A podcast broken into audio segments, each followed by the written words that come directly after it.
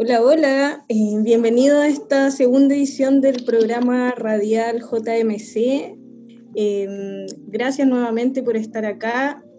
Eh, bienvenido, profesor Fernando, Leo, Connie. Eh, ¿Cómo están? Bien, ¿y tú, Sofi? ¿Cómo ha ido tu cuarentena? Acá estamos, pues chiquillos, estamos acá resistiendo y eh, contestar también y decirle a la gente que nos escucha que hoy vamos a tratar el tema de eh, el arte, los grafitis, los rayados que se expresaron a partir del 18 de octubre del 2019. Entonces vamos a estar analizando algunas frases que estuvieron presentes, estuvieron, lo digo en pasado porque me imagino que han borrado todo, que estuvieron presentes en nuestras paredes, en nuestras calles, y ahí le vamos a dar una vuelta un poco para que nos estén escuchando. Eh, esperamos que, el primer programa les haya gustado y esperamos que este segundo también lo escuchen, que nos ayuden a difundir. Eh, tenemos redes sociales ahora, hay un Instagram, estamos, el programa está en Spotify, está en YouTube y está en Instagram mediante Instagram TV, así que cualquier estudiante o profesor que quiera participar, están abiertos esos espacios también para comentar, para proponer otros temas de conversación, para proponer eh, alguna otra cosa que quieran eh, dialogar o conversar en estos espacios, o también obviamente para participar como un, panelista más. La idea es que, como decía, como el Leo lo dijo el programa pasado, sea un espacio en donde el proceso de comunicación pueda eh, tener más, más, efecto y podamos comunicarnos y mantenernos en, en comunidad. Antes de darle inicio a la temática, a mí me gustaría aportar con la idea y con el origen de dónde nacen estos murales, de dónde nace este arte, de dónde nace esta expresión que es la calle. Y como bien sabemos, se da un sincretismo cultural de dos corrientes muy distintas y muy lejanas es como el de la lira popular que se dio en, en un periodo de Chile durante las migraciones del campo hacia la ciudad, de los obreros vivían en condiciones, de condiciones muy malas. Y más que nada esto empezaron a expresarse mediante una, un arte y una manera muy campesina, mediante décimas, poesía y también había una cuestión que se llamaba literatura de cordel, y estos expresaban y hacían lienzo y ponían en las poblaciones, los conventillos, en, en espacios, para que la gente supiera lo que ellos sentían. También por otro lado, con la que también se mezcla con otra cultura, que es la cultura del hip hop, que es una cultura también que viene desde la calle y aquí en Chile se dio inicio en los 80, en la zona norte de Santiago con los Panteras Negras. Y también dentro de las ramas del hip hop, como que está el arte a través de las murallas, el graffiti, los mensajes.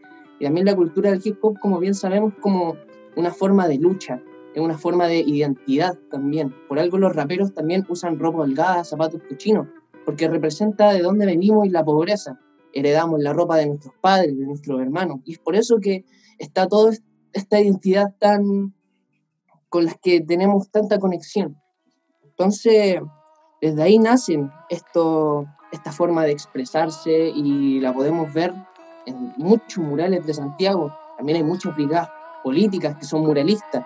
Y hay demasiadas cosas. Y en el estallido social es donde más se podrían expresar estos mensajes a través de todas las paredes. Y es súper interesante cómo nace y lo que representa. Ya.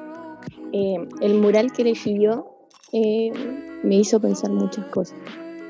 Eh, vivir en el Sename es un salto al vacío que ellos no escogieron. como que me dio mucha, mucha tristeza, rabia, pena, odio. Súper crudo. Eh, eh, ah, igual como que me fui muy a la profunda con el mundo, pero eh, es, una, es una realidad que, que muchos niños, niñas, eh, están teniendo. Nosotros en el colegio al lado tenemos un cename o tuvimos un cename, la verdad no sé si sigue o no sigue. Y para contar solamente una experiencia que yo tuve, a los niños que están en el cename los tiraban para el José Miguel Carrera, o sea, para que, eh, no sé, pues estudiaran. Y yo iba en primero medio, pendeja, sin conocer nada de la vida, y apareció una niña que venía de ahí. Pero para mí fue como cuático, la verdad, porque esa niña, no sé, yo pensé que era una niña como todos nosotros. O sea, entonces yo soy como muy puntual, le fui a hablar y, nada, pues eso. Entonces ella me empezó a contar cosas como muy fuertes de su vida y veníamos recién conociéndonos. No sé, entonces me contó cosas que ella vivía allá adentro que, que la verdad son súper fuertes. No sé si, no, no creo que sea bueno contarla aquí, pero eh, son cosas que a mí me, me marcó mucho. Me, me, marcó mucho también, hubieron muchas peleas entre el Sename con las cabras del colegio. Entonces, eh, vivir el ambiente de colegio y vivir en el ambiente del Sename que está al lado son dos realidades completamente distintas, completamente fuertes, eh, para el lado de allá, pues claramente. Y ver cómo, y ver cómo la pena dentro de esa niña, el, agobio eh, y no poder hacer nada es una rabia, una rabia terrible. Yo cuando era pequeño, eh, yo participaba en muchos programas comunales de Conchalí, que está donde nuestro liceo se ubica como en el límite entre Conchalí y Recoleta. Hay una sede ahí en principal, con Gambino. Y lo que sucede es que ahí habían, hacían muchos programas de la comuna, era un programa comunitario que se llamaba PIP Conchalí. Me acuerdo que siempre iba a jugar a la pelota allá. Había mucho, era un espacio muy variado, de muchas disciplinas artísticas, y llevaban como obligada, obligada a todas las niñas que estaban del Sename que está al lado del liceo. Me acuerdo que yo me hice amigo, amiga de todas ellas, de todas ellas, perdón. Y también lo mismo, supe historias muy crudas, historias muy fuertes, me tocó ver cuestiones fuertes. Y también de lo que más me chocaba era esa necesidad de no estar en ese espacio, porque tengo muchos recuerdos de cuando chico que iba a ir a buscar a mi amiga al centro de Sename y estas se pasaban la reja. Se pasaban la reja querían escapar, no querían estar ahí en ningún momento. Y, y, eso si lo juntamos con todos los testimonios de todos los otros jóvenes del Sename, de que se cometen abusos, violaciones, no viven en condiciones paupérrimas, no hay nada, tienen un problema de infraestructura, infraestructura muy rígido. Y es súper cruda la realidad que se vive en el Sename. Y claramente, como dice la cuestión, que es un lugar que ellos no escogieron. Llegaron ahí por las maldades de otras personas, por efecto de otras cosas y un contexto mucho más violento. Y llegan a ese espacio que es el doble de violento. Y lo que más me choca, lo que más me da rabia, es que son como centros, se supone que son centros para tener a los niños bien, se supone, pero es todo lo contrario. Es un centro donde se practica mucha violencia, es una cárcel al fin y al cabo, donde le privan de libertad a los niños y violan sus derechos, y es como muy crudo todo lo que hay yo, en el Senado. Yo me imagino a los niños de, de Punta Peuco, porque en Punta Peuco, al frente de Punta Peuco, hay un cename, y esa es como la barrera para no poder entrar a Punta Peuco. Y yo estaba escuchando un testimonio donde estos niños que viven en el Sename, atrás está Punta Peuco y adelante está el Sename, y los divide una puerta. Y estos niños van a servirle a estos loquitos de Punta Peuco. O sea, es como una barrera protectora usa Punta Peuco para que no vayan a claramente incendiar, a quemar ahí todo eso. Entonces, las condiciones de esos niños eh, es así que son peores que en un cename normal. Porque imagínate, tú lo estás exponiendo a locos que violaron, mataron, asesinaron, hicieron lo que quisieron con las personas, eh, les ponían rata, no estaban ni ahí con nada, las tiraban a la, la, por el mapocho. Y estáis exponiendo a niños y los estáis dejando ahí con ellos. No solo agregar, o sea, es, es muy interesante y muy triste también a la vez, pero es un tema necesario visibilizarlo.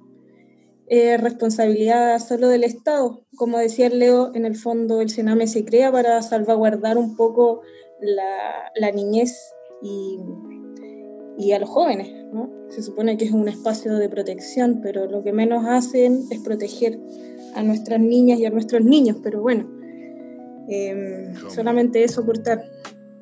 Sí, pues lo que ustedes cuentan es súper fuerte, es una realidad muy, muy, muy fuerte. Eh, muchos de los... Han llegado, como cuenta la Connie, muchos estudiantes del Sename que estuvo al lado, ya no está, pero... o de otros Senames que han llegado al colegio como estudiantes y son realidades muy, muy, muy fuertes.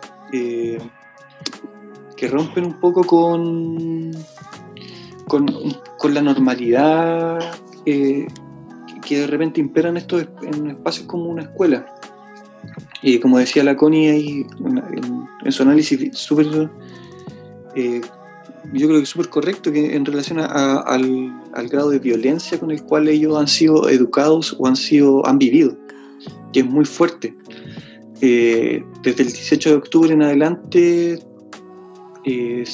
empezó también a salir esto en la palestra, pero el problema estuvo está presente desde mucho antes. Como decía la Sofía, el Estado debió haberse eh, debió haber eh, protegido a la infancia, pero en realidad no lo hace. Al revés, el Estado ni siquiera eh, se hace cargo, sino que mandata a privados para que lo hagan. Y lo, que hace el Estado finalmente es solo entregar los recursos muchas veces no lo evalúan, no, evalúa si está bien hecho, si está mal. Ellos solo tratan de eh, entregar esos recursos y mostrar a instituciones internacionales que, existe eh, cierta protección que claramente se ha visto que no es así. Eh, yo escogí una frase que apareció en varios lados apareció antes también, pero da cuenta un poco también para continuar la conversación en relación como a la infancia. El niño que no sea abrazado por su tribu, cuando sea adulto, quemará la aldea para poder sentir su calor. Esta frase es un proverbio africano. Eh, lo que a mí me llama la atención es que de una manera bastante poética da, cuenta de algo que es súper real y muy crudo y que tiene que ver eh, un poco también con lo que veníamos conversando sobre el Sename, en cómo esta sociedad que no se encarga de cuidar a su infancia, de protegerla, finalmente eh, lo que hace es producir un, efecto de, una violencia exasperada en, en esos niños. Eh, genera ahí una, una, posición que sería muy difícil criticar. O sea, ¿cómo yo critico a un niño eh, que destruya todo, que rompa todo, que queme todo? Si nosotros como sociedad, el Estado no se ha hecho cargo de protegerlo, no se ha hecho cargo de educarlo, de entregarle las cosas básicas. Y muy por el contrario, eh, pese a los continuos eh, llamados de atención frente a, la, a las graves acciones de violencia que se cometen institucionalmente contra estos niños, no hemos hecho nada, no hicimos nada. Es muy complejo hacer una crítica frente a, ese tipo de situación. Creo que este proverbio africano da, cuenta como, como, de eso, de una realidad súper atingente. Sí, yo y un poco complementar con lo que estaban hablando delante, eh, con esta frase tan potente, igual, claro, es un poco eh, rebundar, pero necesariamente en que eh, se supone que a las niñas y a los niños hay, hay que cuidarlos desde la infancia, si no, en, el fondo también hay una responsabilidad ahí em, frente a ciertos hechos, ¿no? Y eso em, yo no es que le quiera echar la culpa a todo el sistema, pero en parte sí tiene mucha culpa y mucha responsabilidad este Estado que no, no protege a nadie, menos cuando legisla y tan, tan sueltos de voz y de lengua, por así decirlo, dicen que cuidan a la infancia, ¿no? Cuando, no sé, vemos en la Araucanía cómo se violan sistemáticamente los derechos de las niñas y los niños, en dictadura todo lo que hicieron, entonces históricamente, y si más aún si esa frase viene de África, del continente tan golpeado también, eh, golpeado por esa clase privilegiada que también se encuentra en África, entonces, claro, al final como que a las niñas y a los niños como que nadie los cuida, ¿no? Están ahí al alero de nadie. Entonces hay que poner más ojo en, ciertos temas que siempre han estado eh, como invisibilizados. Mí igual me causa media repercusión el hecho de que una vez que estos sujetos quedan olvidados por su tribu, aún así como que es como una cuestión que nos identifica a todo el mundo, a decir verdad, y es como que desde ahí igual nace comunidad. Nace mucha comunidad y podemos ver arder a esos sujetos en comunidad mediante la organización. Pero lo que de verdad me, que de verdad me causa algo como de pudor es que todos piensan que el Estado, el Estado tiene que hacer esto, el Estado tiene que hacer esto. Y de ahí como que viene otra frase que me, que me causa igual que lo puedo relacionar con esto que dice, no los perdonen, saben perfecto lo que hacen. Como bien sabemos, el Estado ya no cumple ese rol de protección, ya que tiene una dependencia económica donde este no puede interferir con la industria, no puede interferir nada, simplemente cumple el rol de mantener el orden público, y, pero aún así, al ser muy dependiente, deja que entren muchas muchas cosas que sí son dañinas para la sociedad y nacen sujetos que son dañinos y que son los mismos sujetos que son violadores, violadores de derechos humanos, nacen también las comunidades de resistencia en base a eso, cuando expropian terreno en el sur para establecer hidroeléctrica y cagan una sociedad y cagan un ecosistema entero. Y nacen todos estos sujetos y nace toda esta violencia que es, como sistemática igual. Es como que toda esta maldad nace desde como una colusión entre el Estado y el neoliberalismo. Y nace toda esta violencia de la que no estamos libres, pero aún así se crea esta comunidad, aún así se crea esto y hay gente que, como los niños chicos, que están en una posición súper vulnerable, porque no pueden ser libres.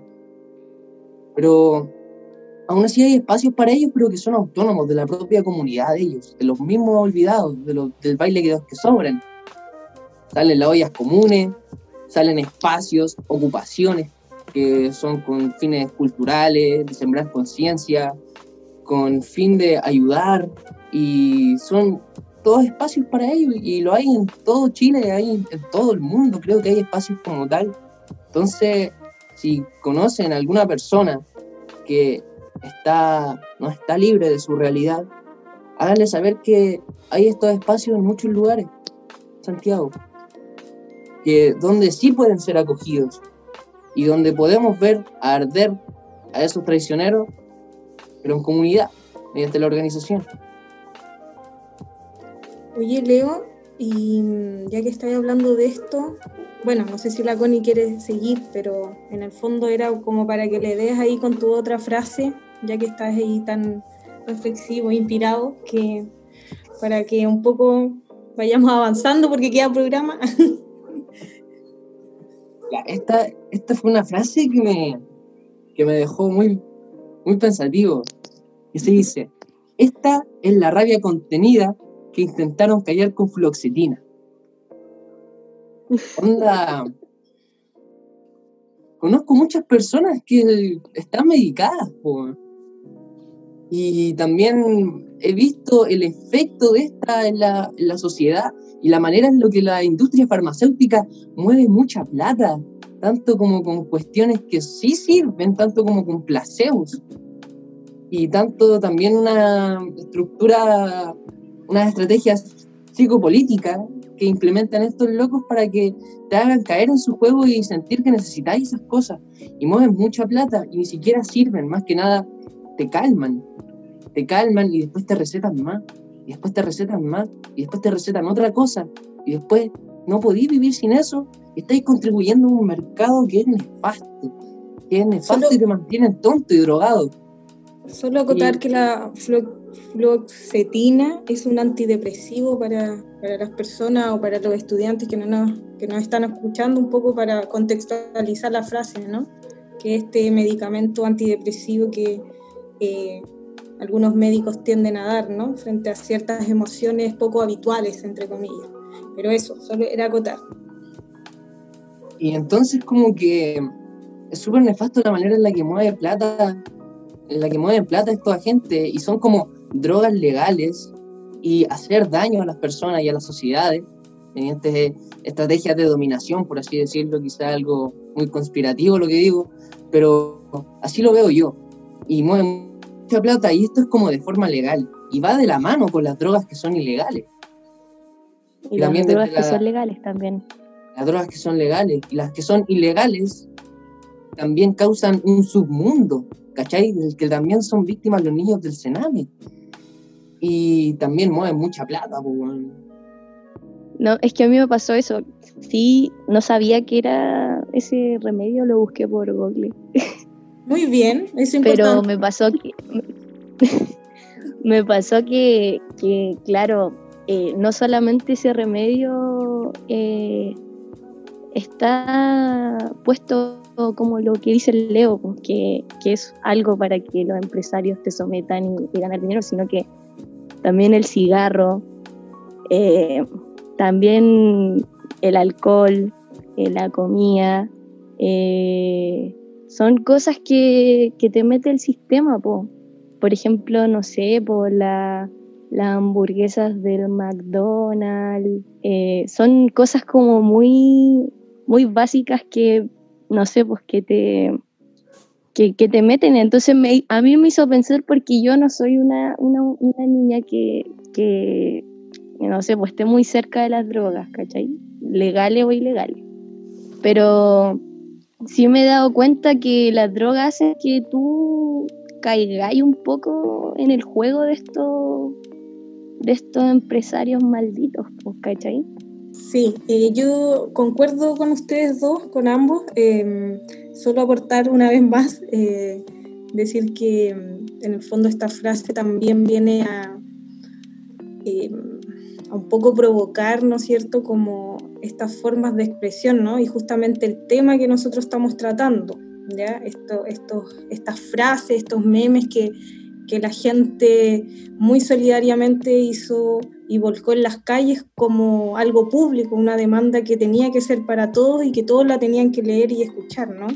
Entonces esa rabia que históricamente han tratado de, callarla, ya sea matando, ocultando o quizás eh, eh, sé, dejar a la gente en, algún centro psiquiátrico solamente por el hecho de expresarse, ¿no? Entonces, los medicamentos con toda esta empresa de atrás farmacéutica viene también a, tratar de callarnos. Entonces, recuerden que los niños, nosotros con el profesor, eh, bueno, no digo que yo o el profesor haya tomado, no lo sé, este, este, medicamento que es el del famoso Ritalin, que en el fondo siempre están ahí como ciertos medicamentos para controlar a los estudiantes cuando tienen algún tipo de, de expresión fuera de lo normal, ¿no?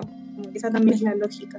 Entonces, también comentar y por último que, que hay otras formas de tratar algo, ¿ya? Puede ser a través de una terapia, cuando chica también me dieron, no Ritalin, pero me dieron algo parecido, se me olvidó el nombre, pero yo me acuerdo que mi mamá, yo cada vez que iba al colegio, me lo daba.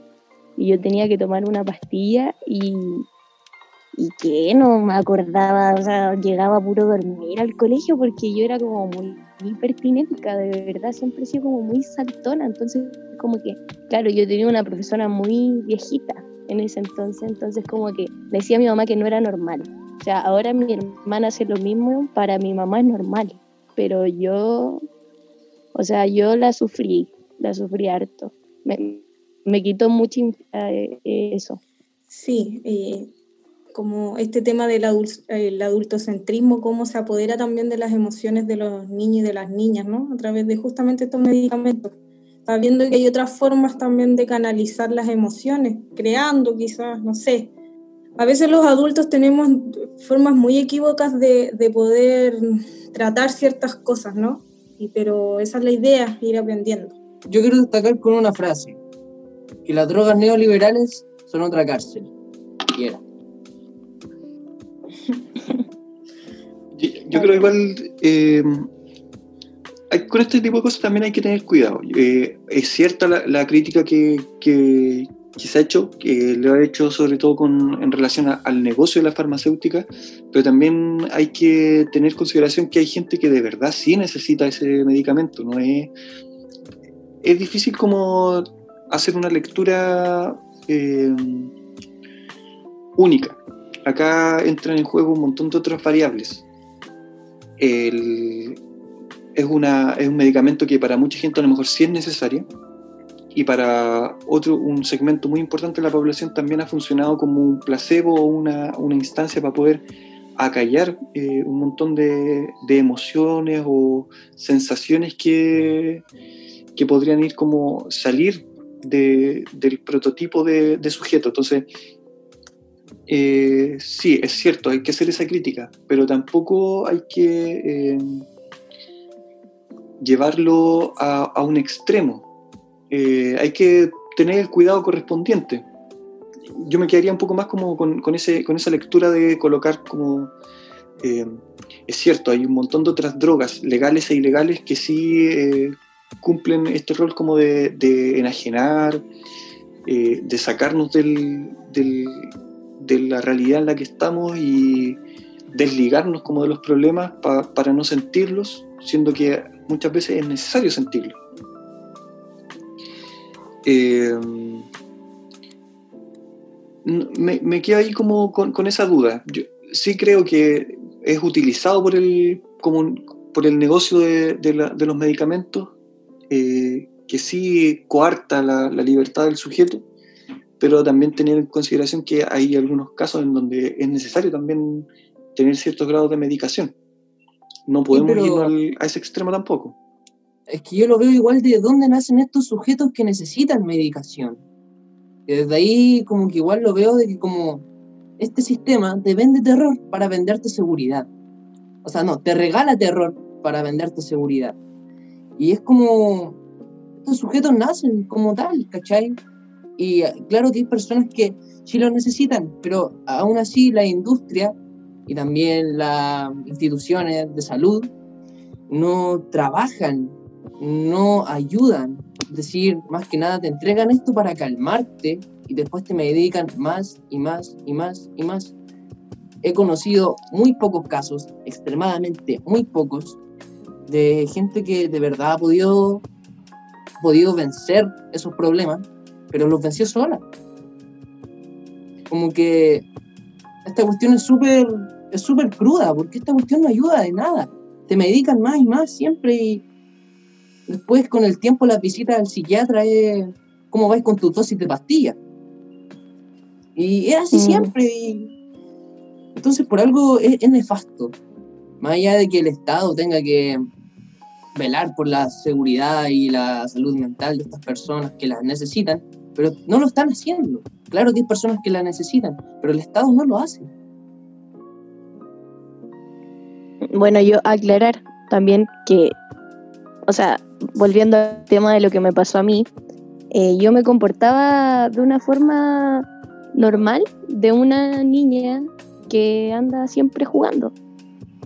En cambio, aquí con mi hermana, que se comportaba, mi hermana más chica, que se comportaba igual que yo, a ella, la psicóloga del colegio, le recomendó a mi mamá que la llevara, no sé, pues que la metiera a, un, a una escuela de fútbol o a bailar o cosas así. Po.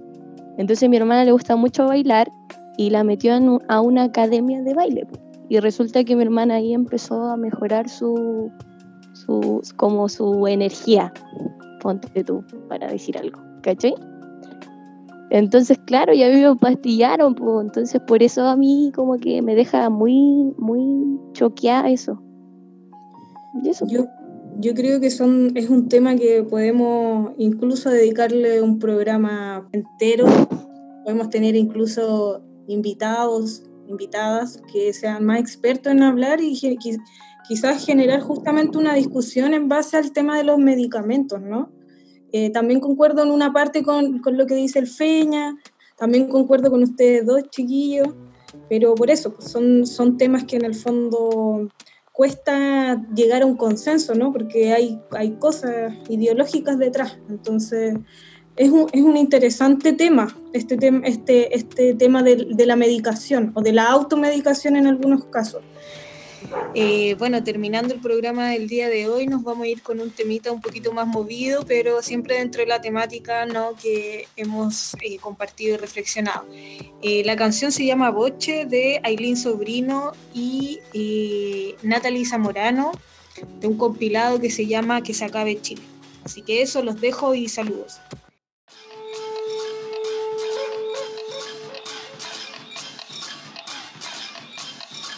Encontrando la olla con los cucharones, marcando el ritmo de los soñadores, creando el camino de los vencedores, marchando iremos, encendiendo los motores. Hoy despertamos de años de silencio, pensando que todo sería un sueño, que nos pongan de frente a los milicos, le daremos cara, aguanto, te explico. Somos la generación que prendió la rebelión, que enfrentó la represión, que construye con amor, de qué se organiza y te baila este dembow, que de qué organiza y te baila este dembow. Somos la generación que prendió la rebelión, que enfrentó la represión, que construye con amor, de qué se organiza y te baila este dembow, de qué organiza y te baila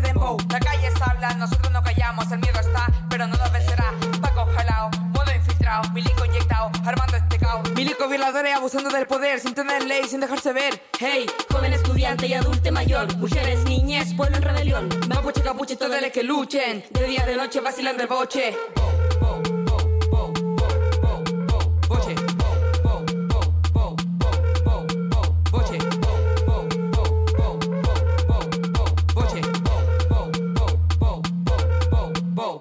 Experiencia grabada en el Cora. Nada nos derriba ahora. Esta es nuestra lucha, que nadie nos detenga. La demanda es justa, la calle está alerta. La pobla en el barrio, la pega, la llega, la casa y en todas las trincheras. Váyase a la mierda, Sebastián Piñera. Váyase a la mierda, Sebastián Piñera. Váyase a la mierda, Sebastián Piñera.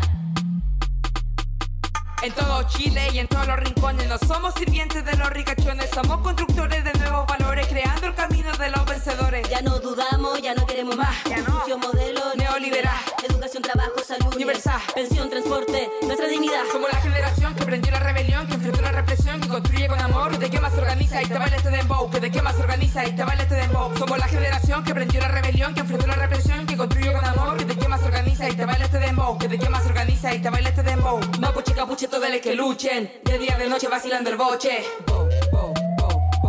Ya nos cansamos, boche, de que no estén mintiendo frente a nuestros ojos. Boche. De que nos estén cagando día a día. De que jueguen con nuestros sueños. Boche, ahora es cuando, ahora es cuando cabres, ahora es cuando tenemos que dar la batalla y estar ahí más unidos que nunca, en la calle, en las pistas, Boche, Aileen Sobrino, Natalie Zamorano. Boche, la peluquera las tijeras, la peluquería Records.